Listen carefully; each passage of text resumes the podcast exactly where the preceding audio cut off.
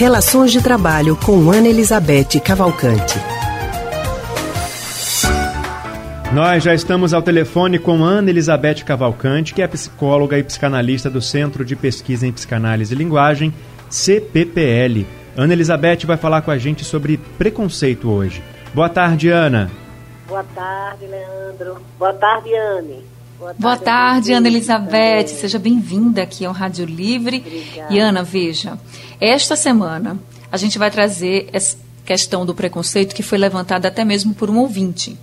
Ele conta que é soro positivo para o HIV e que tem vergonha de contar aos colegas de trabalho e também ao chefe, porque não é só vergonha, ele tem receio também. Primeiro do preconceito e medo mesmo de ser demitido. Então, eu queria que você falasse para a gente se esconder uma parte tão importante da própria vida no ambiente de trabalho, por exemplo, além de tudo que isso pode gerar emocionalmente, também pode trazer prejuízos no âmbito profissional?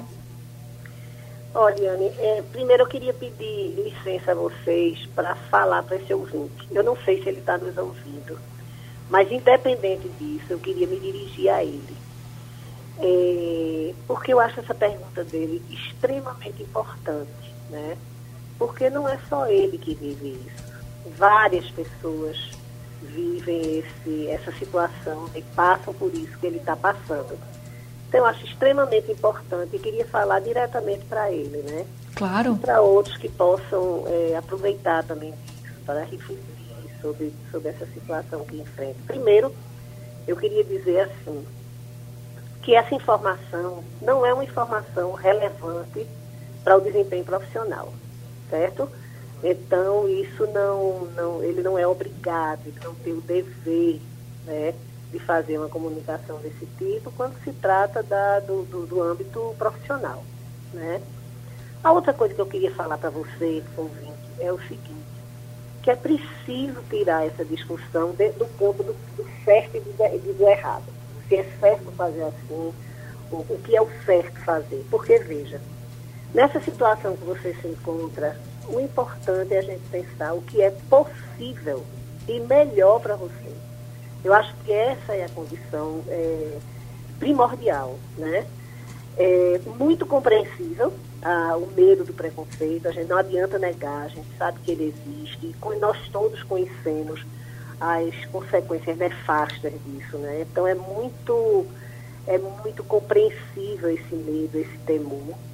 E por isso eu acho que você tem que se fortalecer, como todo mundo que está na situação de, de, de, sofrer preconceito, eu acho que você tem que se fortalecer para dar conta disso, né? Para lidar com isso, para ver nessa condição como é que você pode é, é, lidar com essa, com essa história, que é muito difícil, né?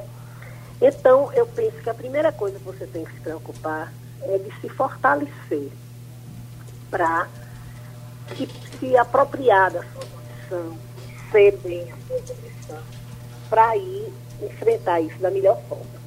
E aí vem a questão, né? Como é? Como é fazer isso? Né? Eu acho que aí tem algumas coisas que eu queria lhe falar. Primeiro, eu fico pensando que é necessário tomar o, o, o tomar o, eu acho que quando a gente tem uma, uma, uma, notícia dessa, é uma coisa muito difícil. Não sei como foi para você, mas geralmente é uma, é uma, o primeiro impacto é difícil.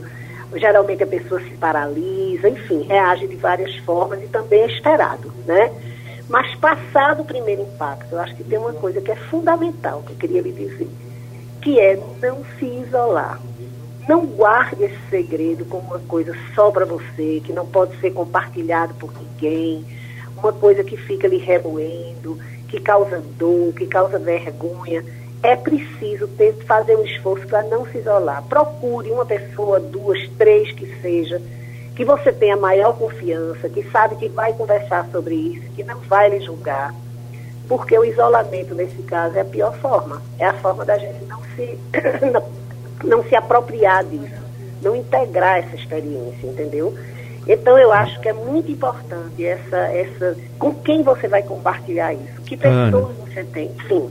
Diga. Essa questão do HIV ainda vem cheia de, de, de, de preconceito, principalmente pelo estigma que uh, o HIV tem. Ainda se tem aquela ideia na cabeça de muita gente de que o HIV é tá naquelas pessoas que tem aquele estereótipo, né, do, da. AIDS, dos, do começo uma... da, da epidemia. Exatamente. E aí isso dificulta muito é, esse processo das pessoas de Exato. lidarem com o próprio problema. Mas hoje em Exato. dia não é mais assim. É. Hoje em dia não tem mais cara, né? Existem tratamentos Exato. e mesmo assim tem um né? estereótipo Muito na cabeça das pessoas. Então, Agora, eu acho que essa que é a coisa fundamental, né? Você precisa compartilhar e você precisa se apropriar é.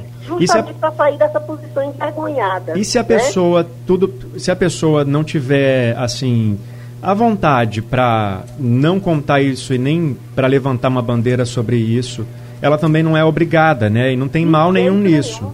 Exato, isso que eu ia falar. Agora se aproxima, se aproxima de pessoas que, que, que, vi, que vivem a mesma experiência, dos grupos. E nem assim você é preciso de se tornar um militante. Não, não é preciso isso. Por isso que eu digo, sabe, Leandro, que nesse, nesse, nesse caso, você não pode ficar nessa via do que é do que é certo, do que é errado, do que deve e do que não deve. Você deve construir, não é, essa uma, uma posição que lhe deixe confortável para uhum. você tornar isso público, tornar isso manter no nível do privado, se tornar militante, fazer a escolha que quiser. Fazer a escolha que quiser. E o mais importante de tudo, essa escolha tem que ser algo construído a partir de você e não a partir de uma exigência de fora, né? Uhum. Quer dizer, isso é muito importante. Eu acho que a coisa mais importante é essa construção, quer seja com os amigos, quer seja com os familiares, quer seja com a terapia mesmo, se você tiver essa, é, é, essa necessidade e essa disponibilidade, para você construir uma forma própria, né? De lidar com isso, consistente, e não ficar sujeito a essas demandas externas do que você deve fazer ou do que não deve fazer com isso. Obrigado, é, viu, O que é importante é que a pessoa não se sinta obrigada, né? A falar nada do que ela não quer. E que as outras pessoas também respeitem tanto a decisão de, do colega não falar e também, se ele falar, respeitem a condição, porque o respeito é a base de tudo. Ana, muito obrigada, viu, por essa orientação. Tenho certeza que você ajudou muita gente. Pois é, espero também. Então, até a próxima. Até a próxima, Ana Elizabeth. Obrigado. Acabamos de conversar com a psicóloga Ana Elizabeth, do Centro de Pesquisa em Psicanálise e Linguagem, CPPL.